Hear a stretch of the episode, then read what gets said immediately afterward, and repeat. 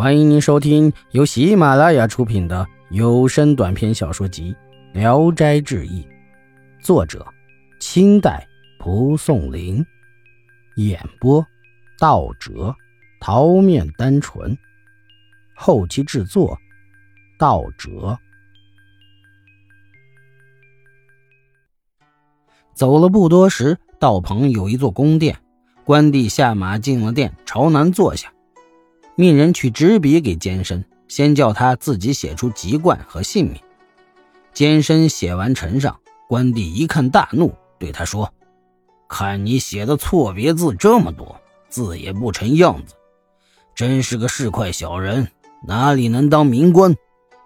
又命人查他的德行录，有一人跪奏，没有听到说什么。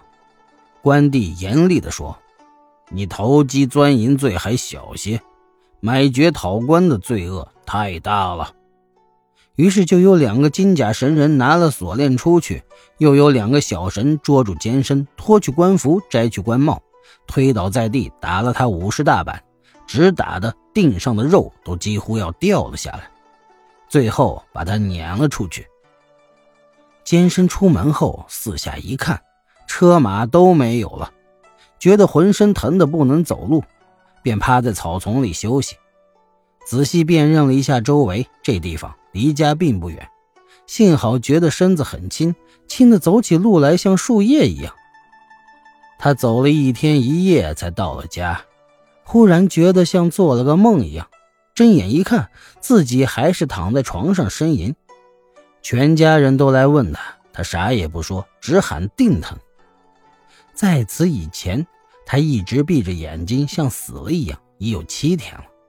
到现在，他才明白了一切，便问家人：“阿莲为什么没有来？”原来阿莲是他爱妾的小名。先是有一天，阿莲正与人说话，忽然说：“我丈夫当了真定太守，派人接我来了。”说罢就进屋梳妆打扮，打扮完以后就死了。这事儿到今天才隔了一夜。家人说完，认为这事儿很奇怪，监生却完全明白，只有悔恨而已。他叫人把阿莲的尸体留下，不要埋葬，等他苏醒过来。可是，一直等了几天，人没有还阳，才埋葬了。监生的病渐渐好了，可定疮却更厉害了，半年后才能起来走路。自己常对人说：“我官和钱都没有了。”而且还受到阴间的刑罚，这些我都能忍受，但不能忍受的是我的爱妾不知道到哪里去了，一到夜晚便不知如何消磨了。意思是说，哎呀，唯利是图、投机取巧的街坊市井之徒固然不能够为官面难而坐啊，冥界中既然有买通关节、营私舞弊的事情。恐怕也是官夫子不能堪审到的。那些滥用权势、干尽卖爵之流，正是不可杀尽呐。我家乡大官郭华野先生流传下来有一异事与这个很相似。他也算是人中之神了。郭华野以清正耿直，受到皇帝的赏识，再次启用为总督荆楚两湖。他赴任行李很少。只有四五个随从，衣服、鞋子等都比较破旧，在官道上竟然不被看作是高官。恰巧有新任的县令上任，与郭遇到了。该县令运载行李的驮车有二十余辆，队伍前面开道的有数十个骑卒，骑马的侍从有一百多个。郭华也和其他人一样，也不知道这么大阵势的是什么官员。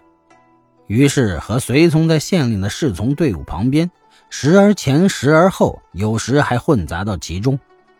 县令队伍前面倒向的骑卒为此愤怒，于是呵斥他们。郭华也对此看都不看。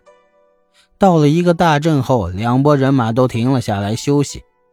郭华也命令随从私底下询问县令的底细，原来是国子监的贡生。花钱捐纳官职去湖南上任，于是打发一个仆人去召唤县令过来。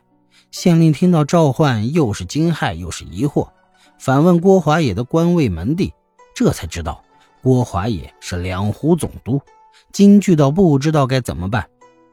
县令身着官服，趴在地上匍匐向前礼拜。郭华也问道：“你就是那个县的县官？”回答说：“呃，对。”郭淮也说：“小小的一个县令，如何能够意识这么多的侍从？如果你上任的话，那么一方生灵将如同涂炭，民生困苦，不能让你祸害民众。